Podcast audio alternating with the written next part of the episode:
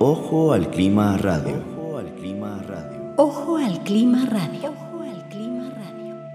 Una coproducción del suplemento Ojo al Clima del Semanario Universidad. La Ruta del Clima.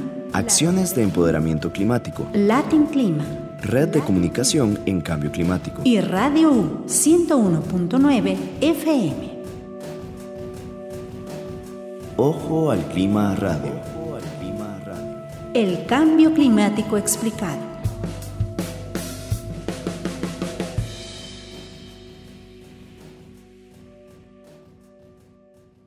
Muy buenos días, bienvenidas y bienvenidos a Ojo al Clima Radio.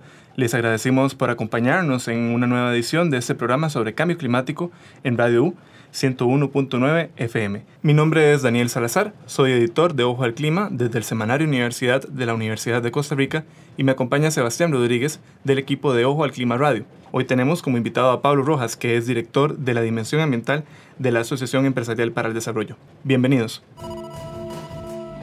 Tu dosis semanal de cambio climático se llama Ojo al Clima Radio. Todos los lunes a las 8 de la mañana por Radio U 101.9 FM.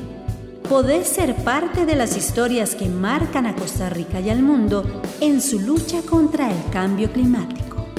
Ojo al Clima Radio. El cambio climático explicado.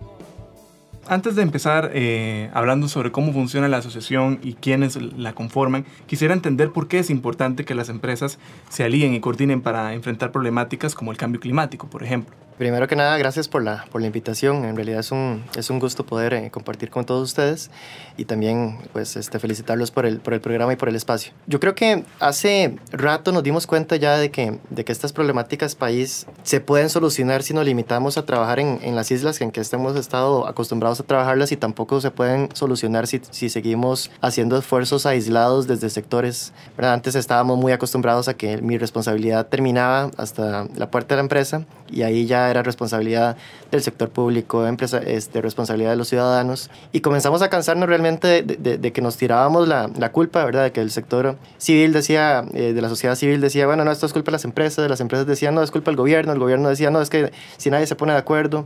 Entonces, al final de cuentas, nacen una serie de, de colectivos y, y, una serie de, eh, de organizaciones precisamente para trabajar esta problemática desde un punto de vista muchísimo más articulado. Y gracias también, pues, a la, a la visión muy futurista y, y, y muy armoniosa de, de, de, los fundadores en su momento de, de la Asociación Empresarial para el Desarrollo, que pues a, ahora, eh, hoy puede sonar todo esto como, como algo cotidiano y algo día a día, pero estamos hablando de que hace unos 21 años que se, que se fundó la asociación, pues sí, sí había que tener una, una visión muchísimo más de largo plazo para comprender que las problemáticas eran atacadas de mejor manera.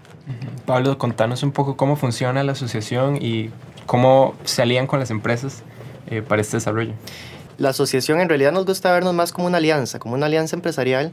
Estamos compuestos en estos momentos por eh, aproximadamente 140 organizaciones, organizaciones de todo tamaño, desde grandes transnacionales hasta empresas eh, grandes y luego ya medianas y pequeñas eh, nacionales. Una cosa que nos diferencia muchísimo de otros, de otros foros o otros espacios de diálogo es que estamos conformados también por sector privado y público. ¿Verdad? Tal vez el, el, nombre tiene la parte empresarial muy grande, pero lo que muchas personas no, no saben es que ADD también tenemos alrededor de unas 15 instituciones eh, autónomas públicas, tenemos muchísimo del, del sector eh, financiero, los grandes bancos del país eh, pertenecen a la asociación, tenemos al Instituto Nacional de Seguros, tenemos al Grupo ICE, incluso ellos forman parte de la Junta Directiva. Entonces, eh, es en realidad un, una articulación muy rica, es una articulación no solo del sector privado, sino un sector privado comprometido, pero trabajando de la mano con el sector público. Pertenecer a la asociación es, es totalmente voluntario, entonces, eh, pues, eh, número uno, requiere un compromiso, un alto compromiso por la sostenibilidad por parte de, de los que están liderando cada una de las empresas. Y, y, pues posteriormente ya, ya eh, pasaría la, la, formalización de, de formar o, o, la formalización de entrar a la, a la asociación como tal como le digo, eh, actualmente tiene 140 empresas eh, y eh, trabajamos 100% en temas de sostenibilidad. Entonces, a lo interno, nuestro equipo de trabajo eh, está conformado por tres dimensiones, que es la dimensión ambiental, la dimensión económica y la dimensión social, basados precisamente en las tres dimensiones pues, del desarrollo sostenible. Así hemos eh, planteado nuestra forma de trabajar y lo que hacemos es básicamente buscar sinergias empresariales en los temas relacionados con cada una de estas dimensiones. Algo interesante al respecto es que participan también empresas pequeñas eh, y empresas grandes, como bancos incluso, ¿verdad? Sí, correcto. Correcto, sí, sí. Este, eh, participan empresas de, de, todo tipo, empresas eh, de sectores distintos. Tenemos sectores eh, pues, de servicios, ya que una gran parte de la economía nacional está basada en servicios. Tenemos empresas de manufactura y, como bien dices, hay empresas también pequeñas, pymes, que están haciendo las cosas muy bien en temas de sostenibilidad. Ahora, ¿qué, ¿cómo aportan de alguna forma estas empresas a la reducción de, de gases de, del, del, efecto invernadero desde la organización, desde la alianza que, que, que ejecutan? A inicios de año siempre planeamos un plan de trabajo con cada una de las organizaciones y en esos planes de trabajo o decidimos en qué nos vamos a enfocar. Eh, muchas de esas realmente están comprometidas y, tienen una necesidad de trabajar en, cambio climático. Entonces, tenemos un gran eh, grupo que ahora podemos este, conversar un poco más al respecto, pero un, grupo importante de organizaciones que están trabajando en temas de reducción de emisiones y mitigación de gases de efecto invernadero. Vamos a un corte y regresamos. Estábamos hablando con Pablo Rojas de la Asociación Empresarial para el Desarrollo en Ojo al Clima Radio en Radio U. La seguridad energética y el cambio climático se han convertido en piezas importantes para la estructura y el mantenimiento de un orden social. En este contexto, el Programa Regional Seguridad Energética y Cambio Climático en América Latina de la Konrad Adenauer Stiftung ha sido diseñado como una plataforma de diálogo, con el fin de dar un impulso a los procesos de toma de decisiones políticas. ¿Cuál será nuestro rol en este mundo de desafíos globales y en la toma de decisiones que determinarán el éxito de la acción frente al cambio climático? Debemos participar de la construcción de nuestro futuro. Como sabemos, la meta política de la negociación de París es no sobrepasar un incremento de temperatura global de 2 grados centígrados. Sin embargo, hoy tenemos evidencia de que ni a 1.5 grados centígrados estamos evitando impactos graves del cambio climático. El concepto de límite seguro que garantice una protección total de una interferencia antropogénica peligrosa no aplica más. Estamos, más bien, en una situación de riesgos del cambio climático socialmente aceptables. Por ello es tan importante adoptar un límite como el 1.5 grados que reduciría o evitaría muchos riesgos. Por ejemplo, en sistemas únicos amenazados como los corales o muchas partes de la criósfera, los glaciares, incluyendo el riesgo de incremento del nivel del mar, así como en la agricultura y en la producción de alimentos. Por otro lado, la adaptación debería considerarse igualmente prioritaria que la mitigación aún no tenemos una meta a largo plazo que nos asegure no sobrepasar el umbral de 1.5 o 2 grados centígrados. Si queremos tener éxito, todas las emisiones de gases de efecto invernadero deben ser cero netas entre el 2060 y el 2080 y negativas después de eso, según el Climate Action Tracker.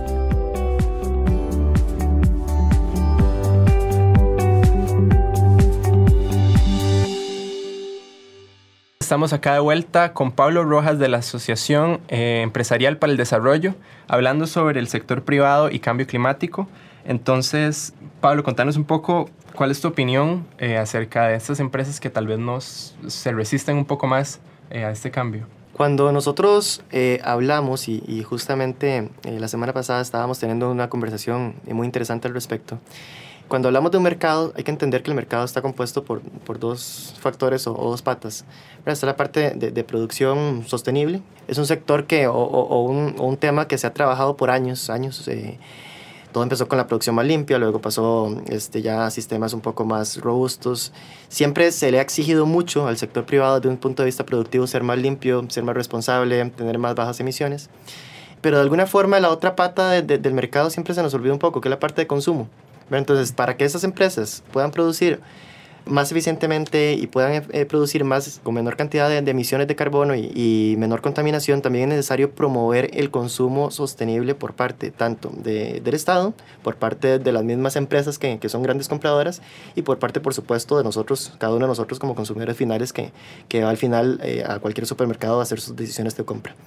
En el momento en que, en que ese consumo comience a tomar en cuenta, además de factores grandes, como evidentemente el precio, la calidad, la lealtad de una marca, pero comencemos también a tener como criterio de decisión la parte ambiental y la parte social, es decir, la parte sostenible en general, creo que, que, que vamos por el buen camino. Entonces, en los últimos tiempos la parte de, mercado sostenible está agarrando también más fuerza, precisamente porque hemos entendido que no es solo pedirle al sector empresarial produzca, produzca, produzca de manera más sostenible, sino también decirle a, los consumidores, y de nuevo, estamos hablando de consumidores finales, todos nosotros, pero también consumidores Estado comprando, consumidores empresariales, decirles, bueno, si nosotros queremos incentivar esa producción sostenible, premiémosla, démosle algún tipo de beneficio y démosle algún tipo de eh, criterio de selección positivo hacia empresas que lo están realizando bien. ¿La transición hacia un mercado sostenible puede traer beneficios económicos a las empresas o es un mito cuando se señala que más bien trae algún tipo de pérdidas a las empresas ese tipo de transición? Viera que es bastante mito y ahí hay que,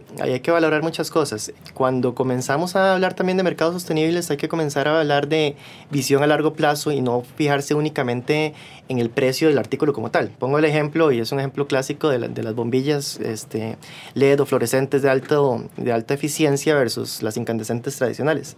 Probablemente si vamos a un supermercado y comparamos precios, nos sonaría más lógico desde el punto de vista económico comprar la, el bombillo tradicional que es el, el, incandescente. El fluorescente puede ser unas 4, 5 veces, el LED puede andar como incluso más, más 6, 7 veces más caro que, que la incandescente. Pero cuando tomamos en cuenta el consumo, cuando tomamos en cuenta la vida útil y realizamos el análisis económico no en el corto plazo en el momento de compra, sino a lo largo de todo el ciclo de vida, uso todavía más fuerte si, si comenzamos a considerar externalidades ambientales que pueden tener ese tipo de, de, de, de usos y ese tipo de, consecuencias, nos damos cuenta que puede ser mito siempre y cuando lo tengamos a largo plazo. Recordémonos de que estos bombillos son muchísimo más eficientes, lo cual quiere decir que voy a pagar menos eh, factura eléctrica mes a mes. Entonces los periodos de recuperación tienden a ser menores y que en el momento en que yo analizo la compra, no nada más en el momento de compra, sino a lo largo del ciclo de vida, tienden a, a tener sentido muchas de estas decisiones. Hablemos, eh, si gusta, de otro eje que puede ser importante en cuanto a la participación de las empresas, y es el tema de la movilidad. Eh, ¿Cuál es el rol, de, alguna forma, del sector empresarial en el tema de la, de la movilidad y qué iniciativas podrían ser claves desde el sector privado y también desde el público para, para ese tema en, en conjunto, verdad? Totalmente, vuelvo a, insistir en, lo inicial. Yo creo que en temas de movilidad ya quedamos cortos pretendiendo de que el gobierno solo iba, a solucionar esto y también estamos quedándonos cortos si, si creemos que un sector empresarial aislado eh, puede solucionarlo. Entonces, eh, desde AED estamos impulsando todo el tema de, de la movilidad eh, corporativa sostenible también. Vamos a iniciar un programa piloto para realizar planes de movilidad corporativa sostenible en algunas empresas. Las empresas ya vienen realizando planes, pasan eh, con, como en muchos temas. No es que no se vienen haciendo cosas, pero se vienen haciendo de manera aislada, de forma no coordinada y probablemente no desde un punto de vista estratégico y tampoco lo hemos podido vender así a las altas gerencias. Entonces el, el programa nuestro de, de, movilidad lo que pretende es un poco articular estos espacios que se vienen dando y promover desde el punto de vista empresarial una movilidad más optimizada. Recordemos que, que, que más de la mitad de las personas están durando entre dos horas, tres horas al día en congestiones vehiculares. Hay estudios comprobados que dicen que eso afecta calidad de vida, que eso afecta productividad de las empresas. Hoy en día estamos en empresas donde un gran porcentaje del, de, de, del sector se dedica a servicios y, en, y específicamente en servicios. Tener a personas que vienen agotadas, personas que vienen cansadas de estar en, en, una congestión vehicular, afecta el rendimiento y la producción misma de las empresas. Entonces, lejos de, de pensar en esto como una inversión, hay que pensarlo también, pues, bueno, o como un gasto, hay que pensarlo como una inversión y que va, va a traer consecuencias positivas desde el punto de vista empresarial. Y además del teletrabajo, por ejemplo, ¿qué otras iniciativas pueden adoptar las empresas al respecto? Claro, el, en realidad esto es bastante integral. El teletrabajo es una de las, de las opciones eh, que existen, pero evidentemente hay que valorar el tipo de, de, organización, eh, el tipo de trabajos, el tipo de colaboradores. Se puede incentivar, por ejemplo, el tema de las bicicletas, el tema del uso de, de intermodal, el, tema del carpooling. Hay diferentes aplicaciones, incluso a nivel de, celular, que permiten optimizar eh, el hecho de que, no, de que todas las personas no vengan una persona en un solo carro, sino que en un solo carro pues, puedan venir más colaboradores. Interesante también que eso se puede trabajar incluso desde un punto de vista, por ejemplo, de un parque industrial. Uno analiza un parque industrial, está compuesto por 8 o 10 empresas y cada una de esas empresas tiene microbuses para traer a los colaboradores. Y entonces al final de cuentas lo que hay es una presa de microbuses que vienen del mismo lugar.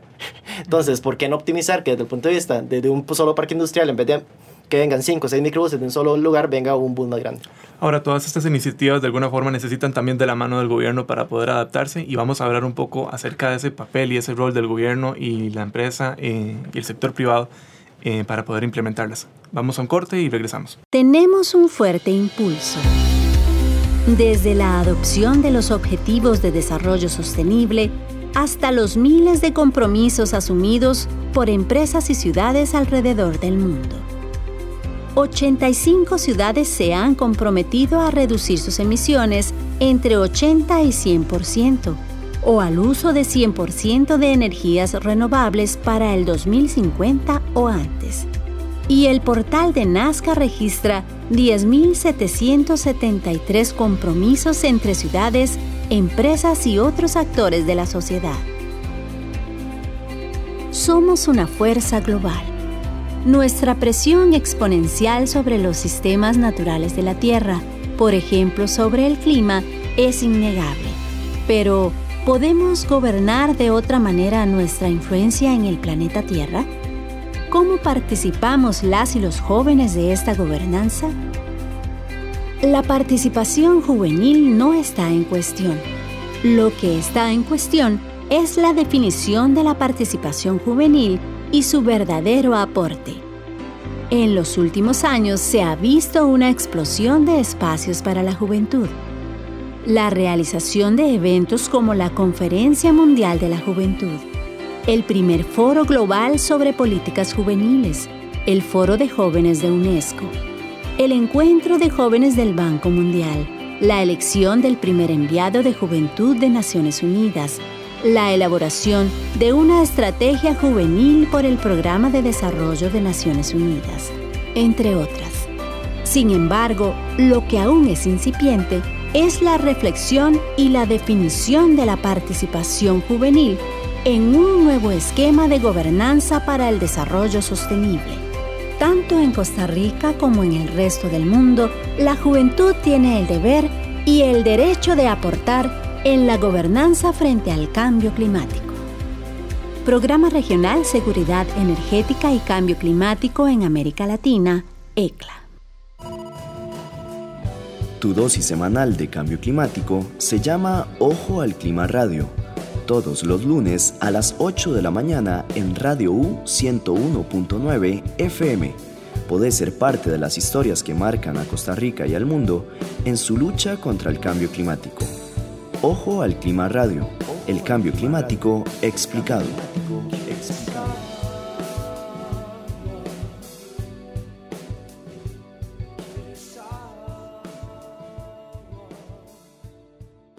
Volvemos, estamos con Pablo Rojas de la Asociación Empresarial para el Desarrollo y estábamos conversando un poco acerca del rol que tiene el gobierno para poder motivar y incentivar las iniciativas que desarrolla el sector privado en, temas relativos al ambiente y, el enfrentar el, cambio climático.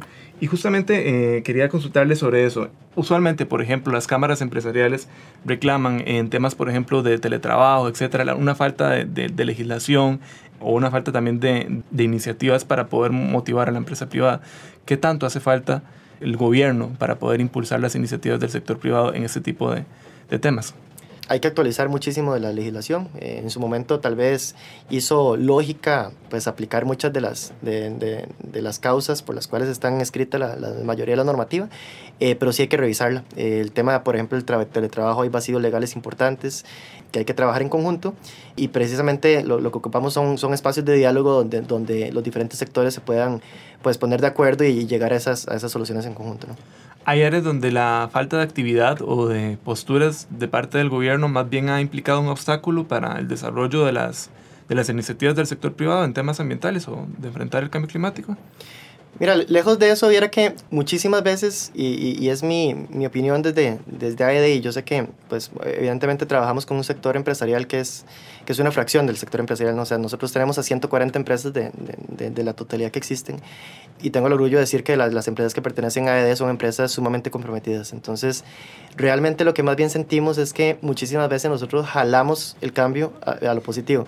El otro día en un, foro internacional la gente no me creía que la carbono neutralidad en Costa Rica fue un tema de que las empresas mismas le pedían al gobierno, mira, hagamos reglas, queremos ser carbono neutrales, pongamos normas. El 90 resto por ciento de los países del mundo, los gobiernos son los que tienen que poner esas normativas, son los que tienen que hacer esas normas obligatorias y hasta después es, es montar al tren al sector privado.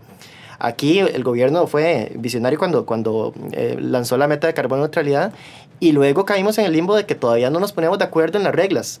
Y en ese no ponernos de acuerdo en las reglas, el sector empresarial fue el que pasaba empujando y pasaba diciendo. Y como le digo, no es algo normal ni algo, ni, ni algo eh, que suceda en todas partes del mundo. Es algo muy, muy, muy particular del sector empresarial costarricense. Y la gente de afuera ni, ni, nos creía que era el mismo sector el que estaba empujando y el que estaba diciendo al gobierno, mira, pongan las reglas claras, yo quiero participar, yo quiero ser carbono neutral, pero pongámonos de acuerdo. Incluso ahorita esas mismas reglas de carbono neutralidad se están cambiando hoy en día. Entonces, ¿cómo es esa relación eh, con, con, el gobierno? O sea, ¿cómo hacerla más efectiva? Yo creo que el programa País está entrando en un, en un momento de cambio y desde el punto de vista empresarial lo vemos de cambio para bien. Eh, se está lanzando el, precisamente el programa el 2.0 del programa por medio de, de una consultoría importante en estos días. Y una de las cosas que, que, está fortaleciéndose es precisamente esa flexibilidad. O sea, tenemos un sector empresarial muy diverso. No todos cabemos en un mismo esquema. Entonces, en este 2.0 eso se ha comprendido. Se ha comprendido que esto va por etapas. Entonces, no es binario de soy carbono neutral o no. Hay que premiar también organizaciones que de alguna forma están ya midiendo sus gases de efecto invernadero, aunque no sean carbono neutrales de una vez. Hay que premiar organizaciones que están midiendo y están reduciendo, aunque no lleguen de buenas a primeras a ser carbono neutrales. Evidentemente, si, si llegan a la carbono neutral, hay que darle su reconocimiento y se está incluso yendo más allá a, a, a pensar en, en, en, cosas como carbono positivo, cosas muchísimo más futuristas, muchísimo más propositivas eh, y de alguna forma este 2.0 eh, lo está entendiendo. Claramente entramos ahora en, el, en, el, en la puesta en práctica y, van a haber retos de implementación, pero, pero siento que es un paso en la, la dirección adecuada. Ahora, Acordémonos que aparte de la carbono neutralidad también hay iniciativas muy interesantes. Eh, el programa Bandera Azul Ecológica tiene una categoría de cambio climático donde actualmente están participando aproximadamente mil organizaciones. Entonces, si hablamos de que la carbono neutralidad ha sido muy positiva con la participación de 70 organizaciones, imagínense lo que implica una, una bandera azul ecológica. Estamos hablando de mil organizaciones que están trabajando igual en iniciativas eh, de cambio climático. ¿Qué papel puede tener eh, esta transición hacia el mercado sostenible y la adopción de, de medidas eh, para enfrentar el cambio climático en el desarrollo económico y la creación de, de, de empleo, por ejemplo? ¿Es una variable interesante o, o, importante que se incluye en esta discusión de temas? Sí, por supuesto. De hecho, eh, se, desde que comenzamos a trabajar en todo el tema de los objetivos de desarrollo sostenible, el tema de los empleos verdes es, es un gran tema muchos de los empleos verdes actualmente están o siguen siendo informales, lamentablemente. ¿verdad? Eso sucede mucho, por ejemplo, en el campo de, residuos. En el campo de residuos seguimos teniendo un sector muy informal en la gestión de residuos. Muchos de los retos siguen persistiendo en formalizar ese sector lejos de que, de que estas metas climáticas internacionales y los compromisos que asume el país lleguen a, perjudicar esta economía, digamos, informal que de alguna forma se ha dado en los empleos verdes, es un gran reto no solo eh, la parte eh, empresarial, sino también desde el sector público, formalizar estos empleos y buscarles un, un canal de que, de que permita ya sea creando cooperativas, creando asociaciones, creando algún tipo de figura que permita eh, formalizar el sector y llevarlo pues a, bien. Pero evidentemente el, el, el, sector de los empleos verdes es un sector que viene en crecimiento, lo dicen todos los estudios internacionales. Hay sectores como las energías renovables que ya lo han requete demostrado que es el futuro. Eh, el tema del, del, transporte eléctrico es uno que, que, viene con fuerza, que viene para quedarse. Entonces evidentemente el tema de los empleos verdes ya no es solo un tema ambiental, es un tema de sostenibilidad y tiene una gran parte económica. ¿Cómo ve el rol del sector privado a corto plazo en los próximos 5 o 8 años en cuanto a, las acciones que vayan a tomar en cuanto a este tema en los próximos 5 o 8 años en el corto plazo? Seguimos creciendo, seguimos creciendo. El, eh, vuelvo a, poner como ejemplo el, eh, la categoría eh, en Bandera Azul. Bandera Azul es un programa que actualmente tiene 15 categorías distintas, categorías para todo. Nosotros estamos muy acostumbrados a verlo, por ejemplo, en playas, en comunidades pero desde hace unos pocos años que se lanzó la categoría empresarial que, que, se llama cambio climático, tenemos un crecimiento exponencial importantísimo. Es la categoría que nos viene empujando esto hacia arriba año con año tenemos un crecimiento de 200 y 300 empresas hasta llegar a unas 1000 empresas y estoy seguro que en unos 5 años esto va a llegar a multiplicarse impresionantemente. Las empresas ya han comenzado a ver que esto genera mejoras no solo ambientales, que, que esto te, limpia la casa, que esto te, te eh, organiza eh, en términos de métricas, que esto tiene impactos positivos incluso en términos de diferenciación de mercado y vuelvo a insistir en el tema de también el consumo sostenible. En el momento en que los consumidores comiencen a premiar estas prácticas empresariales, esto va a seguir creciendo. Por último, ¿qué podemos hacer para que los gobiernos que están cambiando cada cuatro años puedan eh, dar soporte eh, constante a todas las políticas que están desarrollando, se están desarrollando desde el sector privado, para que el cambio de gobierno no implique también una, una traba más bien a, los esfuerzos que está desarrollando el sector privado en ese tema? Yo creo que tenemos que fortalecer eh, la venta que le hemos dado muchas veces a los temas ambientales. Los temas ambientales hay que sacarlos del Ministerio de Ambiente y no porque el Ministerio de Ambiente eh, no, no tenga que tenerlos. Evidentemente tiene un rol coordinador, pero los temas ambientales ya actualmente y, sobre todo cambio climático tiene que ser un tema de desarrollo. En el momento en que lo saquemos de ahí, en el momento en que el Mideplan comienza a hablar de cambio climático, el MAKE empieza a hablar de cambio climático, Casa Presidencial empieza a hablar de cambio climático, que está sucediendo ya hoy en día. ¿no? O sea, acordémonos que, por ejemplo, los objetivos de desarrollo sostenible, en algún momento, hace unos 15, 20 años, probablemente los hubieran lanzado simplemente al, al ministerio que tuviera ¿verdad? la parte ambiental. Hoy en día forma parte integral del Mideplan y el Mideplan nos está integrando a la planificación país, ya no a la planificación ambiental, no, a la planificación de desarrollo del país. Entonces, conforme vayamos emprendiendo y entendiendo que estos temas son de desarrollo, siento que ningún gobierno de turno los, va a votar. Muchas gracias, Pablo. Con gusto. Y esto fue todo por esta semana. Muchas gracias por estar con nosotros y nos escuchamos el próximo lunes. Recuerde que si quiere conocer más historias eh, sobre cambio climático y noticias alrededor del cambio climático, puede ingresar a ojoalclima.com o bien a latinclima.org o al sitio web larutadelclima.org. También pueden buscar el suplemento Ojo al Clima que se emite en el Semanario Universidad cada mes. Muchas gracias por acompañarnos, nos escuchamos el próximo lunes. Hasta la próxima.